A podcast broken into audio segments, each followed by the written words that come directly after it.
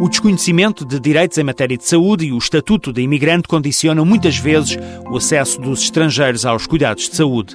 No centro hospitalar do Parlamento Algarvio, o médico Carlos Santos, responsável pela consulta de VIH, esclarece que a saúde é para todos, mas os imigrantes nem sempre sabem isso. Em Portugal, os imigrantes ilegais não são diferenciados a nível dos cuidados de saúde ninguém vai perguntar se está legal ou não, mas as pessoas têm alguma dificuldade em perceber isso e aceder aos cuidados de saúde. Não há fatores discriminatórios, mas esse desconhecimento do acesso universal aos cuidados de saúde acaba por atrapalhar o diagnóstico da doença. Os imigrantes eh, também, eh, por esse motivo ou, ou, ou, pela dificuldade não real do acesso aos cuidados de saúde, ou por eh, outro motivo qualquer, também não têm um diagnóstico tardio habitualmente. Quando é feito, muitas vezes é tarde demais.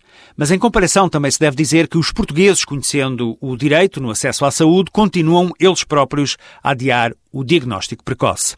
Carlos Santos, chefe de Serviço de Medicina Interna no Centro Hospitalar do Barlavento Algarvio, aponta nesta temática VIH e imigração um outro problema relacionado com o fornecimento de medicação, agora restrito a períodos mais curtos. Um problema para os períodos de ausência e deslocação dos imigrantes para os países de origem. Temos alguma dificuldade em eh, conseguir arranjar medicação nos doentes que estão a ser medicados eh, para eles levarem para os seus para o tempo de férias, para o seu tempo de ausência.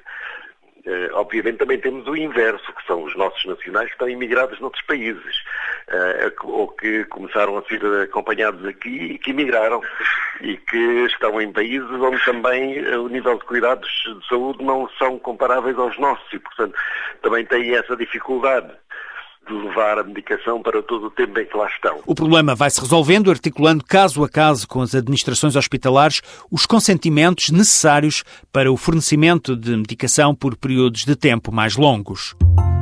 O VIH-Sida não tem cura, mas tem tratamento. Cumprindo corretamente a toma dos medicamentos, a pessoa com VIH tem uma esperança de vida aproximada à da população em geral.